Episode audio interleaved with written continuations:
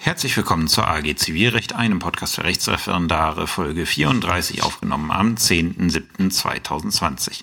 Ja, heute wieder eine materiellrechtliche Folge auf dem Programm, beziehungsweise nicht nur heute, sondern auch nächste Woche. Denn ich hatte ja ursprünglich in der letzten Folge überlegt, das Erbrecht zu machen und dann kam mir diese Woche der BGH dazwischen, der dann eine, wie ich finde, recht äh, bemerkenswerte und wahrscheinlich auch examensrelevante Entscheidung zur, zu den Schönheitsreparaturen im Wohnraummietrecht äh, getroffen hat. Und äh, da habe ich mir gedacht, ja, das äh, nehmen wir mal als Aufriss das Mietrecht, was ja, was sicherlich eines äh, ein examensrelevantes Rechtgebiet ist, uns einmal im Abriss genau zu ähm, betrachten. Und da beim Mietrecht der systematische Umgang mit dem Gesetz wirklich alles ist, habe ich gedacht, okay, ähm, machen wir zwei Folgen draus. Einmal die allgemeine Systematik zum Mietrecht und die allgemeinen Vorschriften und dann in der nächsten Woche das Wohnraummietrecht. Das hat dann den Vorteil, dass ich dann auch die genannte Entscheidung vom BGH hoffentlich auch vernünftig besprechen kann, weil Stand heute jetzt, als ich es aufnehme, ist beim BGH nur die Pressemitteilung zu haben und verschiedene Berichte über diese ähm, Entscheidung in der Hand, äh, in der Welt. Und äh, bei, äh, bei den öffentlich-rechtlichen kann man sich auch die Urteilsbegründung von dem Senat ansehen. Aber die Urschrift der Entscheidung ist halt noch nicht da. Und äh, wenn man die bespricht und äh, abschätzen möchte, wie examensrelevant wird die jetzt oder was sind denn die examensrelevanten Punkte, ist es besser, wenn man die Entscheidung hat. Und ich hoffe, die kommt dann jetzt äh, in, innerhalb der nächsten Woche, so dass ich dann innerhalb der nächsten Folge zum Wohnraummietrecht, die dann nächste Woche veröffentlicht wird, dann diesen Teil auch, ähm, ja, diesen Teil auch verbraten kann. Deswegen heute erstmal die Grundlagen zum Mietrecht wird dann vielleicht etwas kürzer werden, äh, scheitert aber auch, äh, schadet auch nicht, weil, wie gesagt, Systematik im Mietrecht ist wichtig. Äh, die meisten mietrechtlichen Klausuren ähm, aus meiner Erfahrung scheitern daran, dass dieses Zusammenspiel der Vorschriften eben nicht ganz beherrscht wird. Und deswegen werden wir heute uns einmal die Systematik ansehen und die grundlegenden Vorschriften, nämlich die von 35 bis 548, die grundlegenden mietrechtlichen Vorschriften und dann in der nächsten Woche halt die Besonderheiten, die das Wohnraummietrecht mit sich bringt. Ja, wir schauen uns einmal die grundlegende mietvertragliche Systematik im Gesetz an. Geregelt ist das Ganze in den 535 bis 597 fortfolgende. Wir haben in den 535 bis 548 die allgemeinen Vorschriften für Mietverhältnisse. Das gilt grundsätzlich für alle Mietverhältnisse, es sei denn, nachfolgende Vorschriften ja äh, regeln was anders, als es die tun. Ähm, und äh, unter diesen Untertiteln 1, also von, 5, 3, von 35 bis 548, ähm, unterfallen halt viele so alltägliche Mietverträge, die auch gerne so examensrelevant sind. Zum Beispiel der Fitnessstudio-Vertrag fällt darunter. Der wird ja, das werden die meisten wissen, die hier vielleicht schon mal zuhören und schon mal einen Aktenvortrag in den sich gehalten haben. Die wissen, äh, Fitnessstudio-Vertrag ist ein beliebtes Thema für Aktenvorträge oder auch für Anwaltsklausuren. Ähm, da muss man wissen, das unterfällt grundsätzlich dem Mietvertrag. Möglicherweise äh, ist es auch ein gemischter Vertrag. Wenn da dienstvertragliche Elemente wie zum Beispiel irgendwelche Kurse mit reinkommen, dann wird es ein gemischter Vertrag. Aber grundlegend ist es ein Mietvertrag. Ähm, äh, hier die, äh, die Leihwagen, also die Mietwagen, Leihwagen im Regelfall ja nicht, aber die Mietwagen fallen darunter und äh, zum Beispiel auch der Gewerbe, das Gewerberaum-Mietrecht fällt auch grundsätzlich unter die allgemeinen Mietverhältnisse. Und deswegen die Vorschrift, äh, also die Vorschriften decken recht viel ab. Und nur für den ja an sich relativ kleinen Teil der Wohnraummietverhältnisse haben wir dann in 549 bis 577a BGB sehr ausdifferenzierte, abweichende Regelungen von den allgemeinen Vorschriften. Untertitel 2 gilt allerdings nur, wie schon gesagt, für die Wohn äh, für die Mietverhältnisse über Wohnraum. Da kann man wirklich in eine Falle tappen und deswegen ist es wichtig, wenn man äh, wenn man mietrechtliche Vorschriften ausschlägt. Wie kann es passieren? Ähm, man hat zum Beispiel einen Pachtvertrag in der Klausur. Ähm, Pachtvertrag verweist weitestgehend auf die mietvertraglichen Vorschriften und äh, da hatte ich mal eine Klausur in der Hand, da wurde gerügt, dass die Schriftform für die Kündigung nicht eingehalten wurde. Und dann schaute man, wo, ähm, äh, wo es seine Form, äh, Formerfordernis gibt. Und man landete, tatsächlich gibt es im Mietrecht eine Vorschrift, wo drin steht, die Kündigung bedarf der Schriftform. Die steht aber im Untertitel 2 über Mietverhältnis über Wohnraum. Das ist im Pachtrecht nicht anwendbar, weil der Pachtvertrag auf die allgemeinen Vorschriften über Mietverhältnis und nicht auf das Wohnraummietrecht äh, verweist. Deswegen, wenn man in den mietvertraglichen Vorschriften blättert und man kennt sich jetzt nicht so wahnsinnig gut aus, dann muss man bitte, wenn man eine Vorschrift gefunden hat, die einem gefällt, muss man bitte schauen, ob die in diesem Mietvertrag, den man vorliegen hat, auch anwendbar ist. Weil wenn das eine Vorschrift aus dem Wohnraummietrecht ist, dann muss man sicher sein, dass man auch einen Wohnraummietvertrag hat. Weil wenn ich einen Gewerberaummietvertrag habe und ich fange dann mit Wohnraummietrecht zu arbeiten, komme ich zu falschen Ergebnissen. Und das ist jedes Mal immer ein schwerer systematischer Rechtsfehler, den der Korrektor einer Klausur sehr deutlich ankreiden wird. Deswegen Systematik ist an dem Punkt wirklich alles. Schauen, in welchem Untertitel bin ich. Habe ich tatsächlich einen Wohnraummietvertrag? Wie gesagt, Näheres dazu Definition und so weiter nächste Woche. Oder habe ich vielleicht auch einen Mietvertrag über andere Sachen? Das ist im Untertitel 3 geregelt. Ähm, werde ich nicht im Einzelnen darauf eingehen, weil es doch sehr selten ist. Da gibt's dann halt Mietverhältnisse über Grundstücke und Räume, geregelt in 578 äh, BGB der halt auch so äh, bestimmte Vorschriften, ähm, äh, der bestimmte Vorschriften aus dem Wohnraum ähm, Mietrecht an, äh, für anwendbar erklärt. Äh, und dann gibt's noch die Mietverhältnisse über eingetragene, See, über eingetragene Schiffe. Wie man sich vorstellen kann, das wird nicht so häufig der Fall sein, dass man da mit meinem Examen zu tun hat. Also ich persönlich habe noch nie irgendwie was mit eingetragenen Schiffen zu tun gehabt. Im Titel 5, wo Miet- und Pachtvertrag geregelt sind, sind dann halt auch die Vorschriften über die Pachtverträge über die, und über die Landpachtverträge geregelt. Der Pachtvertrag verweist in seinen wesentlichen Regelungen auf den Mietvertrag.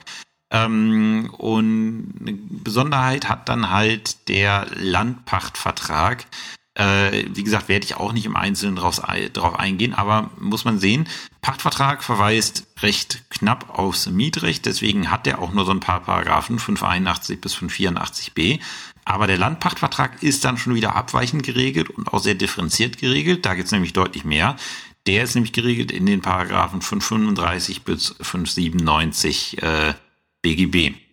So, so viel zur Systematik. Wie gesagt, ich kann da nur immer dran appellieren, wenn ihr mit dem Mietrecht zu tun habt und ihr kommt da rein, ähm, macht, führt euch vor Augen, dass, äh, dass, äh, dass eine Norm, die, eine Norm weiter schon ein komplett anders systematisch geregeltes Rechtsgebiet betroffen sein kann. Und es kann dann sein, dass diese Norm bei euch in eurem Fall nicht anwendbar ist. Also diejenigen, die es dürfen, ähm, ich weiß halt nicht, äh, ich weiß halt nicht, inwiefern es zugelassen ist, aber wo es vom LJPA jeweils zugelassen ist, ich würde mir irgendwie eine Markierung im Schönfelder setzen, wo jetzt jeweils äh, die andere Geschichte beginnt, dass ich dann gleich weiß, okay, in diesen Vorschriften bin ich im Wohnraummietrecht und nicht mehr in den allgemeinen Vorschriften. Ähm, dass ich da schon mal so eine, so eine so ein kleines Alarmsignal habe, wenn ich äh, hier mit Vorschriften hantiere, ähm, dass ich schauen muss, ob ich die anwenden kann. Wir schauen uns jetzt einmal in dieser Folge die allgemeinen Vorschriften, also die von 35 bis 548 an, soweit ich sie jetzt für irgendwie problematisch oder ähm, interessant halte. Und ähm, dazu habe ich dann so zwei Entscheidungen, die ich ja durchaus examensrelevant finde. Eine habe ich sogar, glaube ich, mal selber in der mündlichen Prüfung als Prüfer ausgepackt. Ähm, die werde ich dazu anbringen und genau dasselbe werde ich dann nächste Woche auch im Wohnraum-Mietrecht machen. So, wir sind jetzt in den 535 Fortfolgende, um das mit den Kapiteln so ein bisschen, ja, äh, um das mit den Kapiteln so ein bisschen besser äh, handhabbar zu machen, dass sie auch irgendwie Sinn machen, habe ich das Ganze jetzt aufgeteilt in äh, die Kapitel Vertragsentstehung, Vertragsform und Vertragsinhalt. Das ist das erste, mit dem wir uns jetzt beschäftigen. Danach folgt dann das Leistungssteuerungsrecht im Mietrecht und zu guter Letzt erfolg, äh, äh, kommt dann das Kapitel Beendigung des Mietvertrages nach den allgemeinen Regeln. Ja, grundsätzlich ist der Mietvertrag definiert in Paragraph 535 BGB. Das wird auch jeder kennen nämlich die Pflicht des Vermieters, eine, äh, eine Mietsache äh, im vertragsgemäßen Zustand zu überlassen und sie während dieser, äh, während der Mietzeit in diesem Zustand zu unterhalten, wenn es keine anderen Vereinbarungen gibt. Was kann das sein? Die auf der Mietsache ruhenden Lasten zu tragen und der, Verm äh, und der Mieter im Gegenzug ist verpflichtet, die vereinbarte Miete zu entrichten. Ähm, abzugrenzen ist das Ganze immer, ja, ist das Ganze immer nach ähm, äh, gedanklich zumindest immer zum Leihvertrag. Das wissen wir, der Leihvertrag ist die zeitweise Überlassung einer Sache ohne Vergütung und gegebenenfalls kann auch immer mal ein Schenkungsvertrag äh, eine Rolle spielen. Das sind so die Sachen, wo man materiell rechtlich drüber nachdenken muss, ähm, was ist das jetzt? Zum Beispiel ein Fall, den ich mal hatte, da ging es darum, da wurde behauptet, ein, äh, es bestehe ein lebenslanges Wohnrecht, wäre eingeräumt worden, wo ich zuerst gesagt habe, ja, das ist aber nicht eingetragen. Tatsächlich muss es auch nicht eingetragen werden. Es gibt tatsächlich nach den, äh, nach der Rechtsprechung des BGH gibt es so etwas wie ein schuldrechtliches Wohnrecht, wo gesagt wird, okay, du darfst lebenslang in diesem Gebäude wohnen und da das im Regelfall unentgelt erfolgt, wendet da der BGH die Leihevorschriften ein. Aber da könnte man dann auch auf die Idee kommen, irgendwie mietvertragliche Sachen draus zu machen. Deswegen, wie gesagt, die Entgeltlichkeit der Überlassung ist äh, das ausschlaggebende Kriterium für den Mietvertrag. Ähm, welche, ja, welche Regelungen kann ich, also welche Form braucht der Mietvertrag? Ähm, grundsätzlich, wie man sieht, keine. Also man findet in den allgemeinen Vorschriften keine äh, Formerfordernisse für den Mietvertrag. Dementsprechend ist der auch formfrei möglich. Äh, werden wir sehen, im äh, Wohnraummietrecht gibt es da auch grundsätzlich keine Formerfordernisse, aber es gibt zur Form bestimmte Regelungen, die man, äh, die man da beachten muss. Deswegen, wie gesagt, ein Mietvertrag kann ich durch konkludentes Verhalten schließen. Ähm, und der Inhalt ist halt darauf gerichtet, dass eine, ja, eine Mietsache für eine bestimmte Dauer oder halt für unbestimmte Zeit überlassen wird. Das ist die nächste Geschichte. Was kann ich inhaltlich regeln hinsichtlich äh, der Mietdauer? Auch da halten sich die 35 fortfolgende sehr bedeckt, zumindest in den allgemeinen Regelungen. Ähm, ich kann da ein Mietverhältnis auf Dauer abschließen oder halt auf Zeit, dass ich sage, okay, das Mietverhältnis endet auf Zeit. Ähm, und äh, deswegen da kein Problem. Wir alle wissen aus dem Wohnraummietrecht, da ist das mit so äh, Mietverhältnissen auf Zeit eher problematisch. Da müssen wir genau hinschauen. Aber wenn wir in allgemeinen Vorschriften sind, kann ich den Mietvertrag auch problemlos über, ja, über eine bestimmte Zeit abschließen. Zum Beispiel, ich sage, ein Jahr. Sonst könnte man zum Beispiel auch irgendwie, also wenn man jedes Mal, ein, ähm, wie heißt es, einen Mietwagen zum Beispiel auf unbestimmte Zeit schließen möchte, müsste, weil das Gesetz das so vorsieht, wäre das ein bisschen schwierig. Deswegen also in den allgemeinen Vorschriften, die sind sehr entspannt, was das angeht, formfrei, entweder eine Befristung oder keine Befristung, wie es ist. Und ähm, ja, wie gesagt, wenig differenziert geregelt, wie es zum Beispiel im Wohnraummietrecht der Fall ist. So, wenn wir uns jetzt das Mängelrecht ansehen, ist es wieder so einer der Fälle, wo ich sage, da ist, äh, da hat der Gesetzgeber wieder das, was am häufigsten ist, hinten geregelt.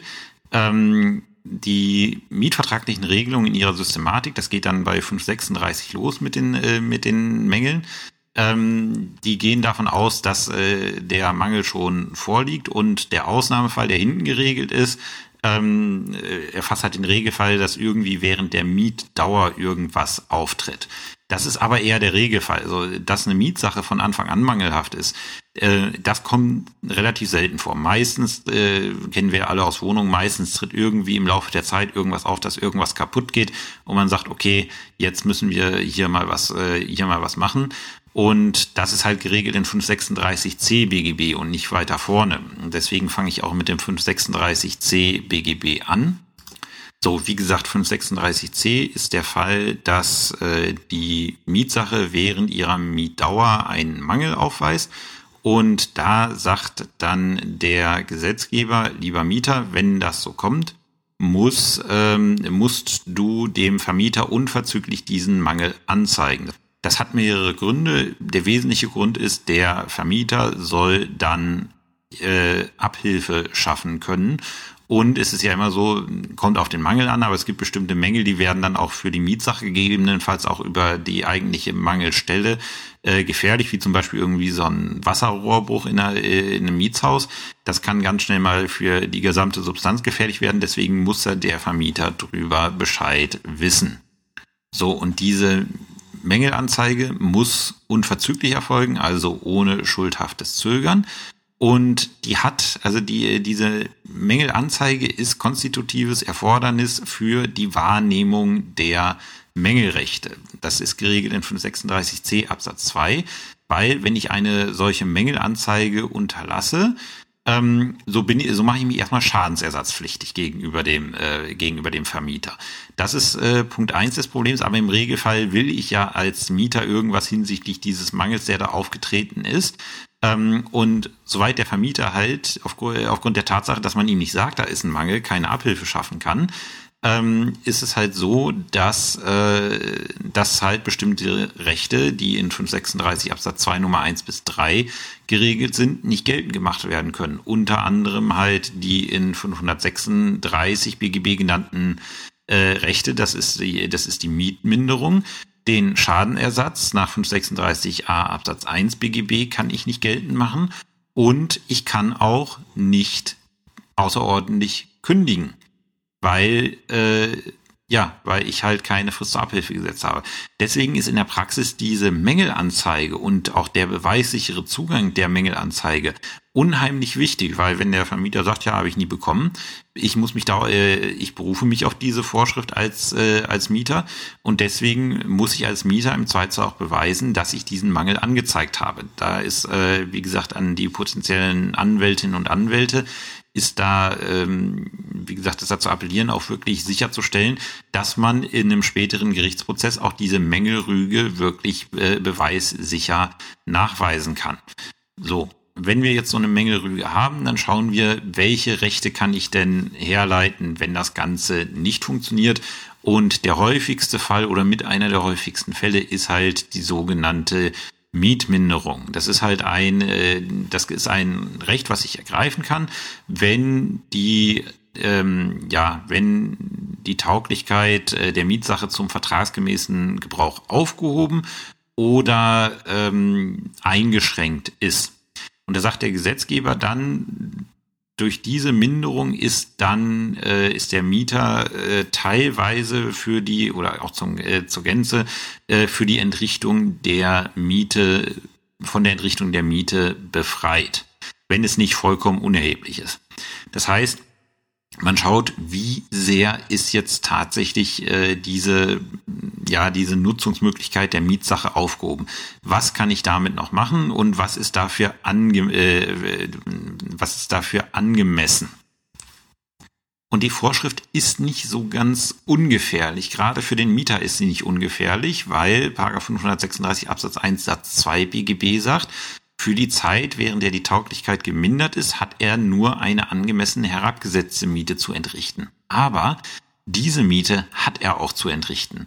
So, und äh, ich laufe halt Gefahr, wenn ich die Miete mindere, ähm, laufe ich Gefahr, dass ich halt ähm, die Miete zu stark mindere und weniger zahle, als ich müsste und dann tatsächlich ähm, tatsächlich äh, Gefahr laufe, einen Mietrückstand äh, aufzubauen, der dazu führt, dass mir dann rechtmäßig gekündigt wird.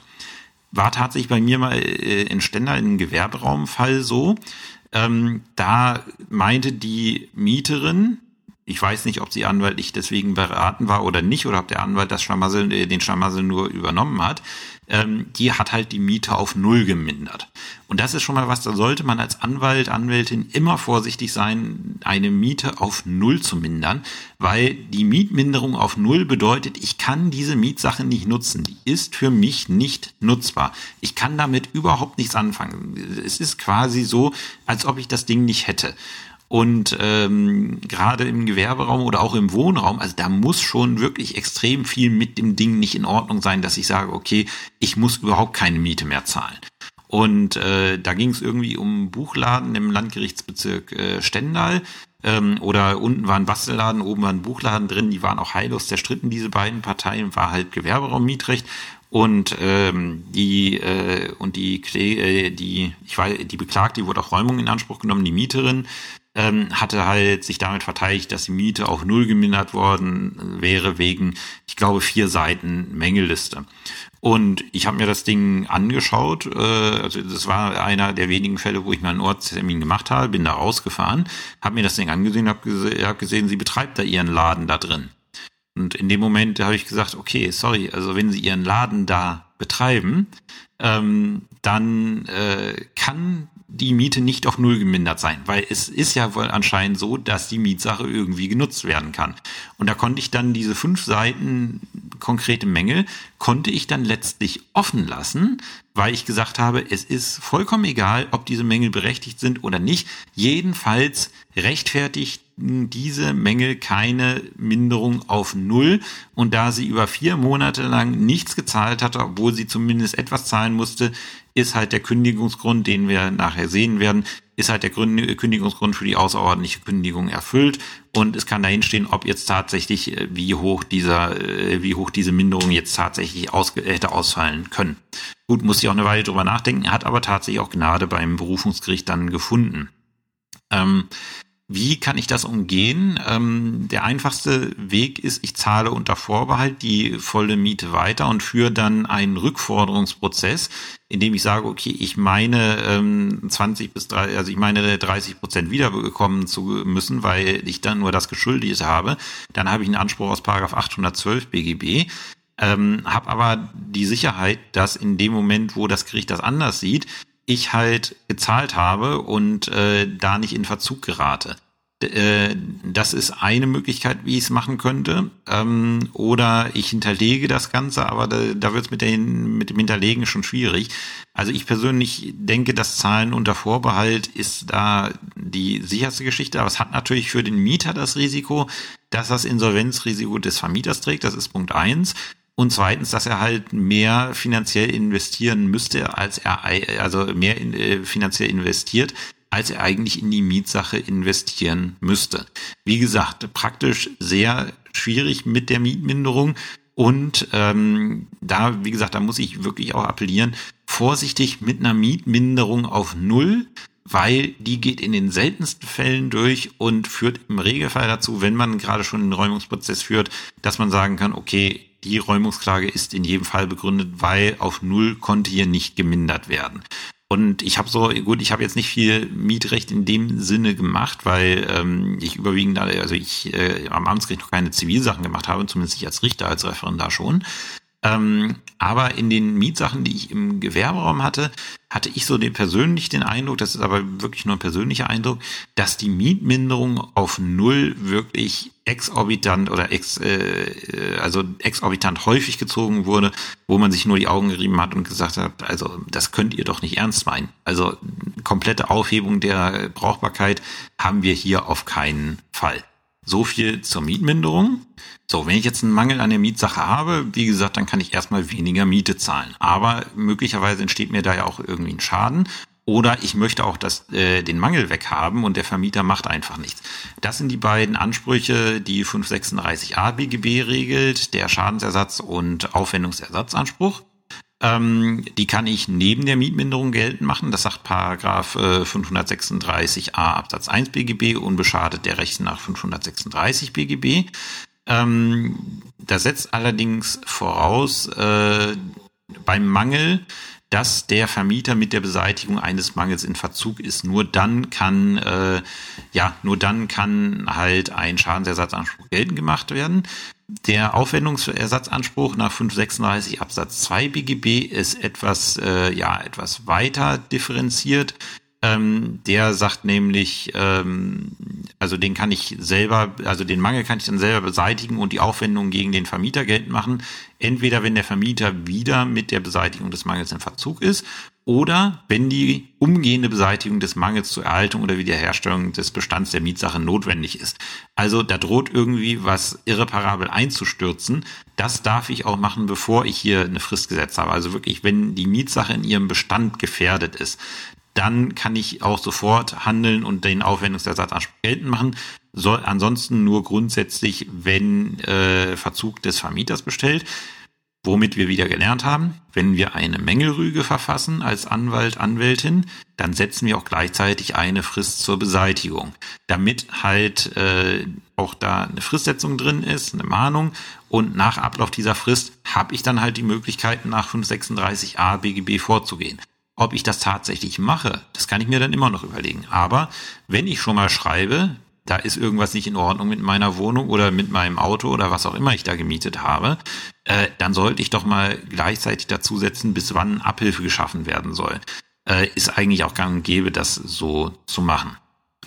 Unter der Prämisse, dass das tatsächlich mal ein Mangel ist, der bei Vertragsschluss oder bei Abnahme vorgelegen, Annahme der Wohnung oder Mietsache vorgelegen hat, äh, kann ich natürlich keine Rechte Geld machen, wenn ich das gewusst habe. Das regelt 536b BGB analog zum Kaufrecht. Äh, das kennt auch jeder, der damit schon mal zu tun gehabt hat. Ähm, vertraglich äh, ausschließen kann ich äh, die Sachen auch analog zum Kaufrecht, aber dann darf ich diesen Mangel nicht arglistig verschwiegen haben. Ähm, und äh, da gibt's auch im Wohnraum Mietrecht bestimmte äh, Vorschriften, dass abweichende Regelungen unwirksam sind. Wenn ich das jetzt richtig im Kopf habe, werden wir nächste Woche dann besprechen. So, jetzt kommt der letzte Teil der heutigen Folge, nämlich die Beendigung des Mietverhältnisses nach den allgemeinen Vorschriften. Und da habe ich dann auch zwei Entscheidungen mitgebracht, die aus meiner Sicht ganz interessant sind. Kernvorschrift der, ja, hinsichtlich der Beendigung des Mietverhältnisses ist Paragraph 542 BGB, der zwei Fälle regelt, äh, 542 Absatz 1. Ist die Mietzeit nicht bestimmt, also ist das Mietverhältnis auf unbestimmte Zeit äh, geschlossen, so kann jede Vertragspartei das Mietverhältnis nach den gesetzlichen Vorschriften kündigen. Und Absatz 2, ein Mietverhältnis, das auf bestimmte Zeit eingegangen ist, also da wird gesagt, äh, Mietverhältnis dauert drei Monate, endet mit dem Ablauf dieser Zeit. Grundsätzlich logisch und ähm, das gilt dann nicht, wenn es äh, außerordentlich gekündigt wird oder es halt äh, die, die Zeit halt verlängert wird. Das sind die beiden Möglichkeiten. So viel ist grundsätzlich klar. Ähm, das bedeutet, ich brauche ähm, einen, also ich, ich, ich brauche entweder eine ordentliche Kündigung, die halt äh, keine, keinen besonderen, keinen besonderen Grundbedarf, äh, keines besonderen Grundes bedarf, oder ich brauche eine außerordentliche Kündigung aus wichtigem Grund, wo ich dann einen Kündigungsgrund für brauche. Ähm, viele werden da gleich in 543 BGB schauen. Ähm, das ist äh, ja, das ist äh, eine, äh, das ist eine, das ist die Vorschrift für außerordentliche Kündigung, keine Frage. Aber es gibt auch noch einen, ähm, es gibt auch noch einen, ja, einen versteckten Kündigungsgrund, äh, den man in der äh, Praxis sehr gerne ziehen kann, wenn man unvorsichtigen Vermieter hat, um aus unliebsamen Mietverhältnissen vorzeitig rauszukommen. Das ist Paragraph 540 Absatz 1 Satz 2 BGB. Ähm, Paragraph 540 regelt die Gebrauchsüberlassung an Dritte, also die sogenannte Untervermietung. Und Satz 1 sagt, das darf ich als Mieter grundsätzlich nicht machen, da brauche ich die Erlaubnis des Vermieters für. Ähm, so, jetzt frage ich den, und dann sagt Satz 2, verweigert der Vermieter die Erlaubnis, so kann der Mieter das Mietverhältnis außerordentlich und äh, mit der gesetzlichen Frist kündigen, sofern nicht in der Person des Dritten ein wichtiger Grund vorliegt. Äh, gehen wir jetzt mal davon aus, wir haben ein, ja, wir haben ein Mietverhältnis auf Zeit geschlossen und mit diesem Mietverhältnis bin ich nicht glücklich. Ähm, äh, ich komme aber vor Ablauf dieser Vertragszeit nicht raus, weil ich kann nicht ordentlich kündigen. Das ist das Problem, wenn ich ein Mietverhältnis auf Zeit äh, äh, begründe. Das kann ich nicht ordentlich kündigen und für eine außerordentliche Kündigung habe ich nach 543 keinen Grund. Ähm, was könnte ich dann machen? Wenn ich gemein bin und das, äh, ich, ich habe das tatsächlich in der Praxis mal so erlebt, dass äh, da tatsächlich äh, jemand so also auch so erfolgreich aus dem Mietverhältnis rausgekommen ist, ähm, weil der Vermieter nicht gleich zum Anwalt gegangen ist und die entsprechende Vorschrift nicht kannte. Ähm, der Mieter in dem Fall hat gesehen, er kommt halt nicht über, er kommt halt nicht raus und hat dann halt gesagt, äh, lieber Vermieter, ich möchte diese Mietsache, ich glaube, es war sogar eine Wohnung, möchte ich jetzt untervermieten. Weil ich brauche sie nicht, aus welchen Gründen auch immer. ähm, raus komme ich nicht, ich möchte sie untervermieten an den und den. Und da kam sofort vom Vermieter zurück, nee, mache ich nicht. Und daraufhin kam dann halt die außerordentliche Kündigung mit gesetzlicher Frist. Ähm, deswegen, wenn ihr tatsächlich mal einen Vermieter als Mandanten habt und der kommt mit sowas zu euch, äh, diskutiert bitte mit dem, wie jetzt, also wenn da so ein Angebot kommt auf Unterver oder eine Anfrage kommt wegen Untervermietung, ähm, macht euch bitte klar, äh, also diskutiert das mit dem, was das für Folgen haben kann, wenn man sagt, nee, den wollen wir nicht haben. Natürlich, wenn ihr da mit jemandem ankommt, der äh, das Ding überhaupt nicht anmieten möchte, ähm, oder chronisch pleite ist, dann ist das ein wichtiger Grund und dann funktioniert das nicht. Aber man muss halt auf jeden Fall schon mal vorsichtig sein. Ich habe auch schon mal die Nebelkerze gesehen, dass keine konkrete Person angeboten wurde, äh, angeboten wurde, sondern nur, dass gesagt wurde, ja, ich will das untervermieten und dass der Vermieter dann gleich gesagt hat, nee, möchte ich nicht. Das ist so ein kleiner, versteckter, außerordentlicher Kündigungsgrund, ähm, den man kennen muss. Und dann halt die Kernnorm 543 BGB. Jede Vertragspartei kann das Mietverhältnis aus wichtigem Grund außerordentlich fristlos kündigen. Ähm, und dann ein wichtiger Grund liegt vor, wenn dem Kündigenden unter Berücksichtigung aller Umstände des Einzelfalls, insbesondere des Verschuldens und unter Ab Abwägung, bitte Abwägung unterstreichen, das ist sehr wichtig, der nochmal wichtig, beiderseitigen Interessen die Fortsetzung des Mietverhältnisses bis zum Ablauf der Kündigungsfrist nicht zugemutet werden kann. Das ist die Generalklausel und wir haben dann in 543 Absatz 2 BGB sogenannte ja normierte Gründe, wo man sagt, dass äh, wenn das vorliegt, ist das ein wichtiger Grund und der relevanteste ist halt 543 Absatz 2 Nummer 3 ähm, der Mieter ist in äh, ist äh, für zwei aufeinanderfolgende Termine mit der Entrichtung der Miete oder eines nicht unerheblichen Teils der Miete in Verzug. Ähm, und dann halt die abweichende Regelung in Buchstabe B. Ähm, wenn man über die Generalklausel geht, und da gibt's einige Klausuren, die halt so gestrickt sind, dass man über die Generalklausel des Absatz 1 geht, ist es wichtig, dass man auch tatsächlich eine Abwägung durchführt. Deswegen habe ich das vorhin gesagt, das ist wichtig. Und dass ich beiderseitige Interessen abwäge. Wenn ich dann äh, im Examen solche Klausuren sehe, wo eine Abwägung der beiderseitigen Interessen stattfinden soll, ähm, dann schreibe ich regelmäßig daneben als Randbemerkung, Abwägung bedeutet, dass ich auch beide Seiten in die Abwägung einstelle. Im Regelfall neigt man als Referendar dazu, ähm, dass man nur die Argumente aufführt, die jetzt für die Sache, also für die Seite, der man Recht geben möchte, äh, günstig sind und dabei dann die anderen Argumente außen vor lässt. Und das ist keine Abwägung. Ich muss dann tatsächlich schauen, was hat der für Interessen, was hat der andere für Interessen und wie gewichte ich die. Und das muss ich auch tatsächlich machen, weil die Sachverhalte sind so gestrickt, dass beide irgendwie Punkte haben, die in dieser Abwägung anzusprechen sein werden. Sonst wäre es kein Klausursachverhalt. Ähm, deswegen, wie gesagt, das nicht vergessen. Ähm, hinsichtlich des Zahlungsverzuges verweise ich nochmal auf 543 Absatz 2 Satz 2 BGB.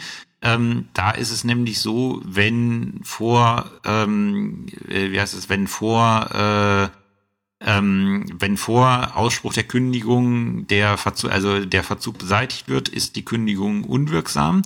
Ähm, und sie wird auch dann unwirksam, wenn ich eine Aufrechnungslage habe. Wir erinnern uns, Aufrechnung wirkt immer auf die Aufrechnungslage zurück und der Mieter unverzüglich nach der Erklärung der Kündigung die Aufrechnung erklärt. 543 Absatz 2 Satz 2 gilt gilt erstmal grundsätzlich nur in den allgemeinen Vorschriften. Wir haben diesbezüglich im Wohnraummietrecht, die meisten werden es kennen, noch eine weitere Regelung, die diese Vorschrift ausweitet, die auch eine ausgesprochene Kündigung bei einer vollständigen Ausgleichung des Rückstands innerhalb von drei Monaten ab Rechtshängigkeit ähm, unwirksam werden lässt. Es ist eine besondere Schutzvorschrift im Wohnraummietrecht. So, und hier an der Stelle habe ich dann halt, habe ich dann jetzt zum ersten Mal für die Folge eine Entscheidung mitgebracht. Die ist schon ein bisschen in die Jahre gekommen, vielleicht kennt die ein oder andere sie auch, aber ich halte sie ja jetzt nicht für großexamensrelevant, aber auch nicht für unrelevant, weil ähm, der Punkt in der Praxis immer mal häufiger vorgekommen ist. Es wird vielleicht nicht in der Klausur mal der Fall sein, aber für einen Aktenvortrag könnte das Ding immer mal noch relevant werden. Das ist die Entscheidung, das ist ein Urteil vom Bundesgerichtshof zum Aktenzeichen römisch 12 ZR 62 aus 15 und datiert vom 4. Mai 2016. Und das betraf sich mit der außerordentlichen Kündigung eines Fitnessstudios, äh. Wie gesagt, könnte durchaus mal vorkommen, dass sowas im Aktenvortrag ähm, passiert. Sachverhalt ist sehr schnell erzählt. Die Parteien des Rechtsstreits schlossen einen Vertrag über die Nutzung eines in Hannover gelegenen Fitnessstudios. Ähm, Vertragszeitraum waren 24 Monate äh, monatliches Nutzungsentgelt 65 Euro. Und es ist dann so gewesen, dass während der Vertragslaufzeit der, der Beklagte, der bis dahin in Hannover gelebt hat, ähm, zum Soldaten auf Zeit ernannt wurde und abkommandiert wurde nach Rostock. Daraufhin hat er die Zahlung seiner Mitgliedsbeiträge eingestellt und das Mietverhältnis außerordentlich gekündigt, weil er gesagt hat, ich kann, ähm, ich kann das nicht mehr äh, ausüben. Und dann ist er vor dem Amtsgericht auf Zahlung der restlichen Monatsbeiträge in Anspruch genommen. Ähm, das äh, hat das Amtsgericht abgewiesen. Ähm, das Landgericht hat das auf die Berufung des klagenden Fitnessstudios zugesprochen und die Sache landete dann in der Revision beim BGH und Ausgangspunkt war halt 543 Absatz 1 BGB. Ähm, die Frage, ist das hier ein Fall der Generalklausel unter Abwägung der beiderseitigen Interessen? Gibt es da ein Sonderkündigungsrecht, ein äh, Recht auf außerordentliche Kündigung des äh, Fitnessstudio-Vertrages? Und da hat der BGH gesagt, eindeutig nein. Hier hat sich ein Risiko verwirklicht, was in der Sphäre des Mieters, also des Beklagten liegt und für das der Kläger überhaupt nichts kann. Der Kläger, also das Fitnessstudio, hat überhaupt keine Einwirkungsmöglichkeit darauf, äh, dass jetzt der Beklagte berufsbedingt irgendwo anders hinzieht. Das ist halt allgemeine Lebensplanung des äh, des Beklagten. Das muss sich das klagende Fitnessstudio nicht zurechnen lassen. Ähm, anders ist es zum Beispiel, sagt der BGH auch, ähm, da kann das, äh, also es kann eine Kündigung gerechtfertigt sein, ähm, wenn, auch wenn jetzt äh, dieser Umstand nicht in den Verantwortungsbereich äh, des Fitnessstudios ähm, fällt, aber wo man sagt, also hier ist jetzt die Nutzung des Fitnessstudios als solches einfach nicht mehr möglich. Ähm, also wirklich nicht mehr möglich. Ähm, und das passiert, äh, das passiert jetzt auch auf Gründen, die der Mieter nicht beeinflussen kann. Und da ist so der Kernpunkt, dass man sagt, Erkrankung, ähm, unvorhergesehene Erkrankungen des Mieters kann das berechtigen, weil dafür, dass man krank wird, kann jetzt überhaupt niemand was. Ähm, das ist halt, äh, also wenn er sich jetzt nicht gerade wegen irgendwelchem schlechten Verhalten da an den Geräten verletzt hat, aber wenn jetzt irgendeine Erkrankung, die nichts mit dem Fitnessstudio zu tun hat, ähm, sich einfängt und deswegen auf Dauer diese Geräte nicht mehr nutzen kann, dann sagt man, okay, äh, ja, die eine Seite hat ein Interesse an der Aufhebung, die andere Seite nicht. Aber es kann niemand was für und da sagt der BGH, bei sowas kann das der Fall sein. Oder zum Beispiel ein besonderer Fall ist halt, ähm, ist halt die Schwangerschaft, ähm, weil es da halt den besonderen Schutz von Artikel 6 Absatz 4 des Grundgesetzes gibt. Da sind ein paar Entscheidungen zitiert. Wer zu der Problematik außerordentliche Kündigung mal so bei der Abwägung näher lesen möchte, um sich auch so die Abwägungsargumente drauf zu schaffen, kann ich das sehr empfehlen. Ähm, die, äh, wie gesagt, die Entscheidung selber ist wie immer in den Show Notes verlinkt. Ähm, Wohnortwechsel, wie gesagt, äh, grundsätzlich kein wichtiger Grund, weil das ist halt ein berufsbedingter Wechsel, der ganz klar in die Risikosphäre des Beklagten fällt, weil er hätte sich nicht zum, zum Soldaten auf Zeit ernennen lassen müssen. Da kann man nicht zu gezwungen werden, ist wie bei Beamten und Richtern. Niemand kann dazu gezwungen werden, eine Ernennungsurkunde in die Hand zu nehmen. Und wenn man das dann halt macht und sich zum Soldaten ernennen, äh, ernennen lässt, führt das aber auch dazu, dass ich mich, äh, dass ich mich der äh, Kommandogewalt ähm, unterwerfe und dann halt dahin gehen muss, ähm, wo ich äh, gebraucht und hingeschickt werde. Das ist im Übrigen keine so wirklich neue Rechtsprechung des BGH. Ähm, ich habe da im Jahr 2011, als ich selber Referendar war, habe ich dann mal eine Entscheidung so in die Hand bekommen, wo ich gesagt habe, das kann doch nicht wahr sein. Da ging es um die ganze Problematik bei DSL-Anschlüssen, dass die Entscheidung römisch 3 ZR 57 aus 10 ähm, da hat der BGH auch gesagt, Umzug, äh, also äh, da musste jemand umziehen oder ist jemand umgezogen und der DSL-Anbieter konnte an dem neuen Wohnort keine Leistung anbieten. Und dann hat der Verbraucher damals vorzeitig, äh, vorzeitig gekündigt und hat der BGH gesagt in der Entscheidung, das gibt es nicht. Und das ist tatsächlich dazu, äh, das hat tatsächlich dazu geführt, dass der Gesetzgeber aktiv geworden ist und den sogenannten Paragraph 46 Absatz 8 des TKG, also des Telekommunikationsgesetzes, geschafft hat, wo er tatsächlich ein solches außerordentliches Kündigungsrecht normiert hat. Das ergibt sich aus den äh, Gesetzgebungsmaterialien, die ich mal aufgemacht habe, wen es interessiert. Äh, Bundestagssache 129 aus 11 Seite 120, wer es tatsächlich mal nachlesen möchte. Da ist tatsächlich der Gesetzgeber aktiv geworden für die Verbraucher und hat ein Sonderkündigungsrecht geschaffen. Ähm, dieser Paragraph äh, ist dann auch äh, von der Revision in dem Fitnessstudio-Fall zitiert worden, wo gesagt hat, ja, da gab es auch eine gesetzgeberische Entscheidung dazu. Und da hat der Gesetzgeber dann, äh, also nicht der Gesetzgeber, hat der BGH dann gesagt, ja, nice try, aber das hat der Gesetzgeber für diesen einen konkreten Fall entschieden. Für diesen einen konkreten Fall ist er aktiv geworden, für die anderen nicht. Und dementsprechend können wir darauf schließen, dass er halt nicht aktiv werden wollte. Deswegen können wir es nicht analog anwenden weil es an einer gesetzlichen Regelungslücke fehlt. Ähm, wer, wie gesagt, ähm, die Zeit hat, ich kann die Entscheidung, äh, also die Entscheidung aus 2016, die jüngere Entscheidung, kann ich sehr empfehlen. Ähm, wie gesagt, allein um mal zu schauen, wie man so eine Abwägung macht.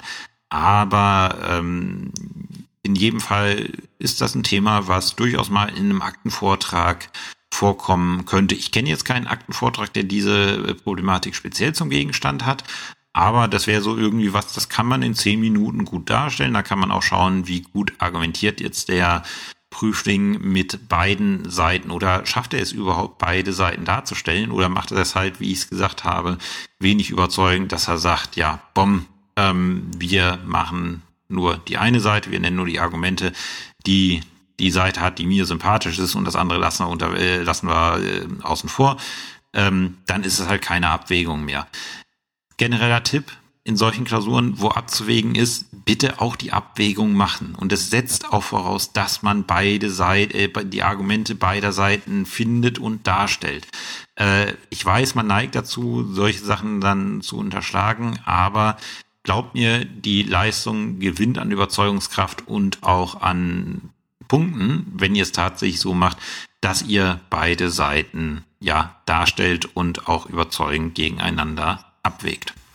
Ein weiterer außerordentlicher Kündigungsgrund, den ich hier noch habe, und ist auch tatsächlich der letzte, den ich, ähm, äh, den ich für heute bringe, das ist Paragraph 544 BGB. Wenn wirklich so ein Vertrag sehr, sehr lange gedauert hat, dann kann ich nach Ablauf von 30 Jahren außerordentlich mit gesetzlicher Frist kündigen, weil da das Gesetz sagt, gut nach 30 Jahren muss jeder mal das Recht haben, sich neu zu besinnen, auch wenn in dem Vertrag steht, äh, dieses Mietverhältnis läuft für die Ewigkeit.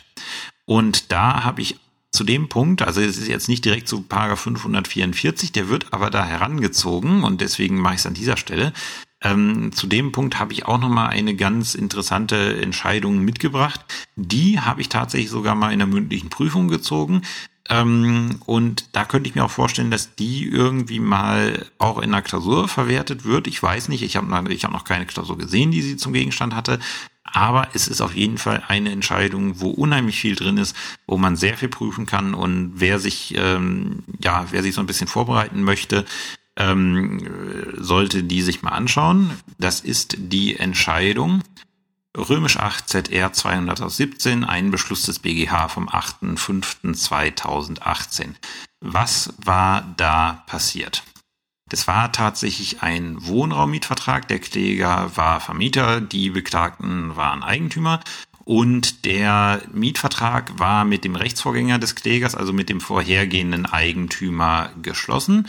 Und da war es so, dass ähm, dieser Mietvertrag auf einem Formular von Haus und Grund, das ist dieser Interessenverband für die Eigentümer, ähm, äh, geschlossen wurde. Das hatte der einer der Beklagten, also einer der Mieter von zu Hause mitgebracht und dort hieß es dann in Paragraph 2 zur Mietzeit Kündigungsverzicht, Klammer auf maximal vier Jahre, wie es in so einem äh, äh, Formular steht, das obige Mietverhältnis wurde auf unbestimmte Zeit geschlossen. Beide Mietparteien verzichten wechselseitig bis zu, Klammer auf maximal vier Jahren ab Vertragsschluss, Klammer zu, auf ihr Recht zur ordentlichen Kündigung des Mietvertrages.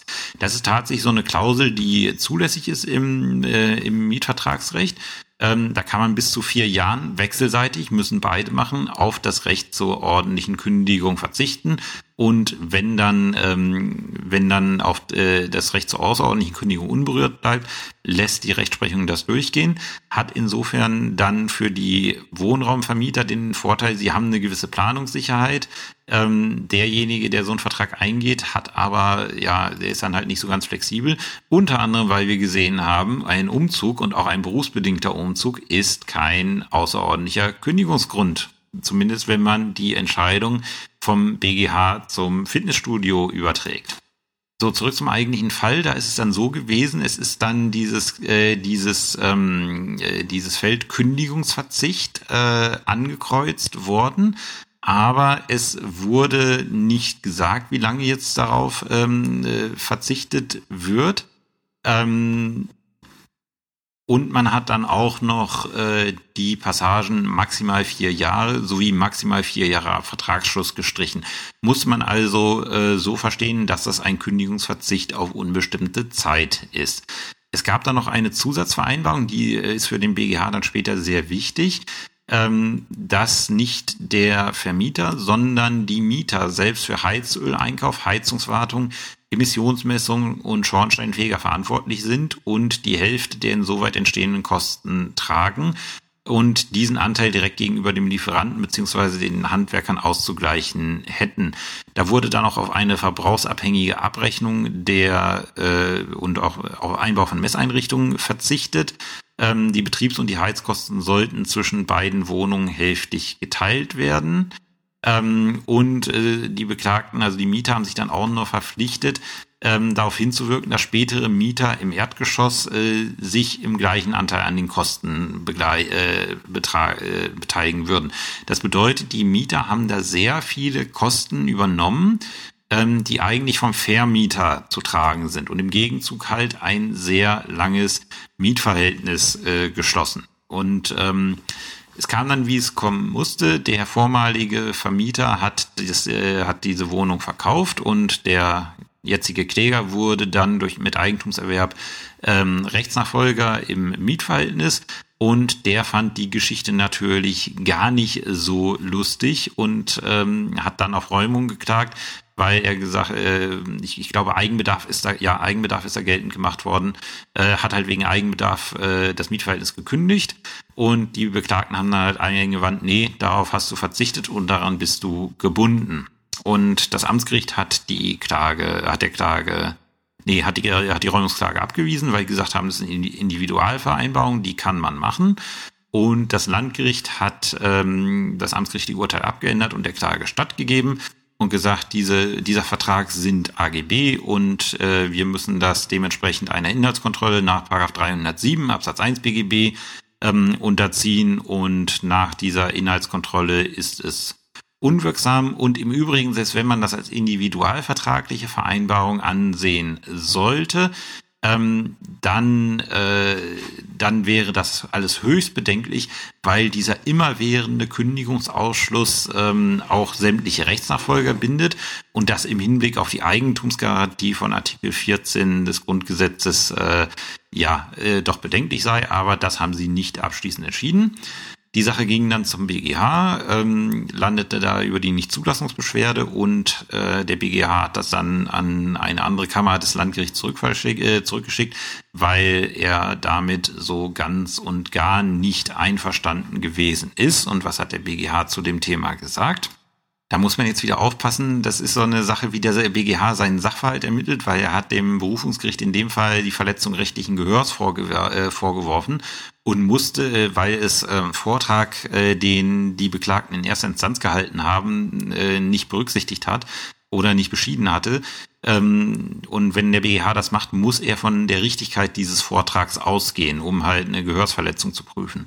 Und ähm, die Beklagten, also die Mieter, hatten halt in erster Instanz wohl vorgetragen, dass es hinsichtlich dieses Kündigungsverzicht einen sehr intensiven Austausch und noch ein Aushandeln gegeben hätte, ähm, was halt auch in dieser Zusatzvereinbarung der Heiznebenkosten gemündet hätte, weil man gesagt hat, okay, wir übernehmen hier sehr viel und äh, investieren hier ganz erheblich in das Mietobjekt.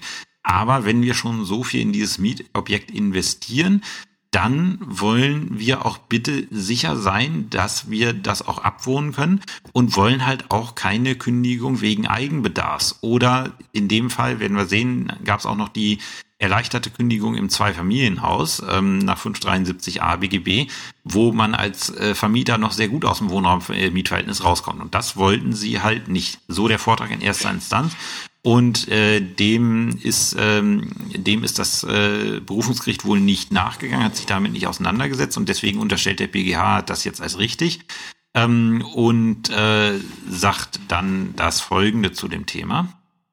Erstens, also wenn das so ist, wie die Kläger fort, äh, wie die Beklagten vortragen, und das müssen wir jetzt hier in der Revisionsinstanz unterstellen, dann ist das ganz eindeutig eine Individualvereinbarung. Ich halte die Entscheidung aus examenstechnischen Gründen alleine deswegen schon lesenswert, weil der BGH da sehr genau zwischen allgemeinen Geschäftsbedingungen und Individualvereinbarung und was man da alles zu beachten hat, abgrenzt. Also das ist alleine deswegen ist die Entscheidung schon lesenswert. Ähm, das sind so die, äh, die Randnummern, ich muss gerade mal schauen, Randnummern 11 ähm, fortfolgende in der Entscheidung. Ähm, unheimlich zu empfehlen. Und dann kommt der BGH auch noch auf die, äh, auf die Hilfserwägung zu sprechen, die das äh, Berufungsgericht so hat anklingen lassen. Selbst wenn das eine Individualvereinbarung ist, dann ist das doch alles äh, unwirksam, weil das geht doch mit Artikel äh, 14 des äh, Grundgesetzes nicht konform. Und da sagt der BGH nein. Im, äh, über Individualvereinbarung können die Vertragsparteien auf sehr lange die ordentliche Kündigung eines Mietverhältnisses ausschließen.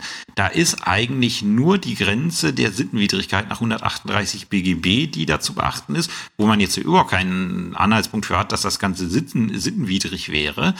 Ähm, und deswegen ist das grundsätzlich möglich. Und da zitieren Sie auch die äh, Entscheidung zum sogenannten, also zum sogenannten schuldrechtlichen, ähm, ja, schuldrechtlichen Wohnrecht. Ähm, aber was dann halt zu beachten ist, da es gibt dann halt immer noch diese außerordentliche Kündigungsmöglichkeit nach Paragraph 544 BGB. Und weil der Gesetzgeber halt nach Paragraph 544 BGB eine außerordentliche Kündigungsmöglichkeit eben nach 30 Jahren vorsieht, egal komme was wolle, ähm, muss auch so ein Mietverhältnis mit Individualvereinbarung halt möglich sein.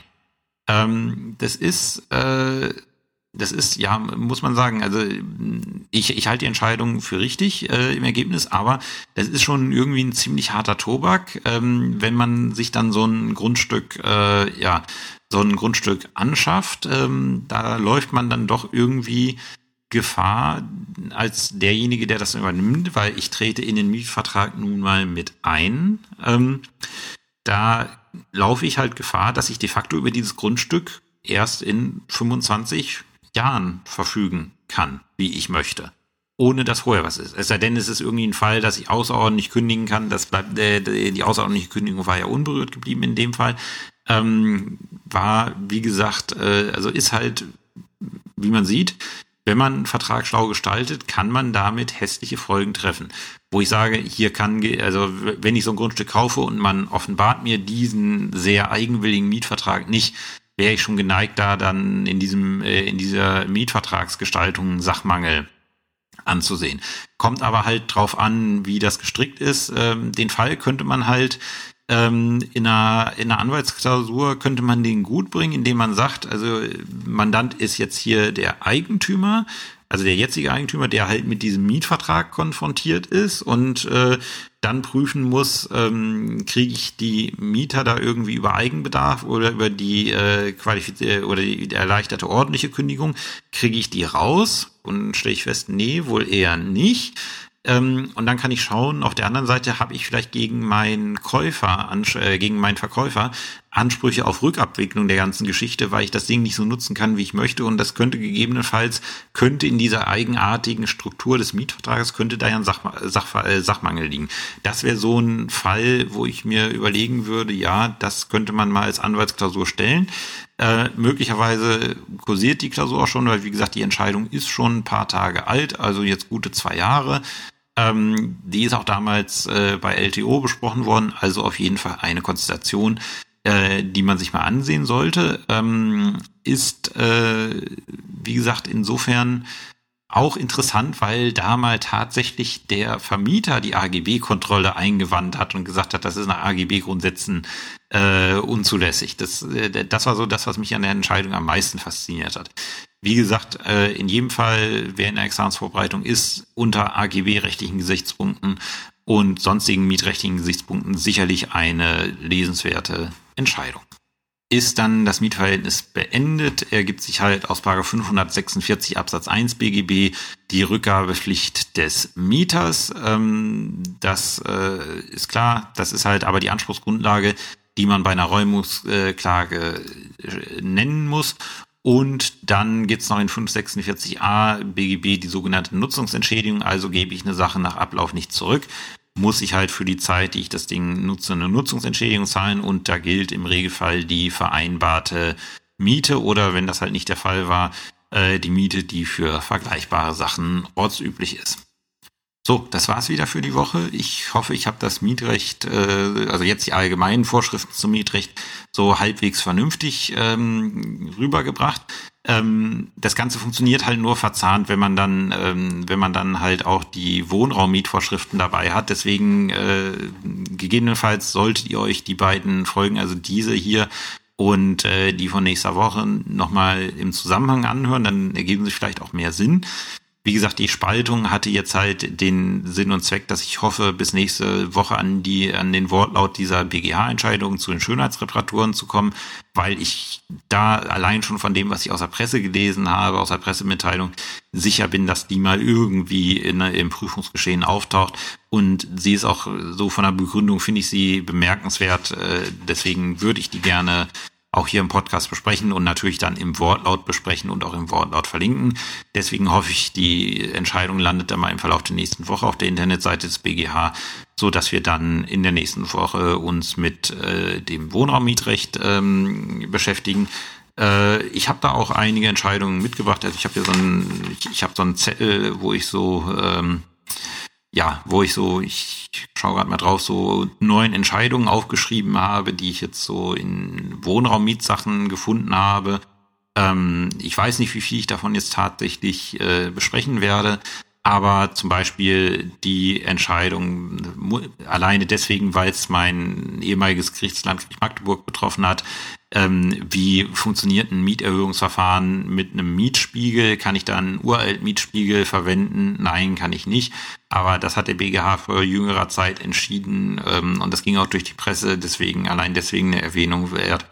Äh, mögliche Schadensersatzansprüche bei äh, vorgetäuschtem Eigenbedarf, gerade in der jetzigen teilweise Wohnungssituation, ähm, durchaus äh, eine Sache, wo man Augenmerk drauf legen muss, wo man auch als Anwalt für sensibilisiert äh, sein äh, muss.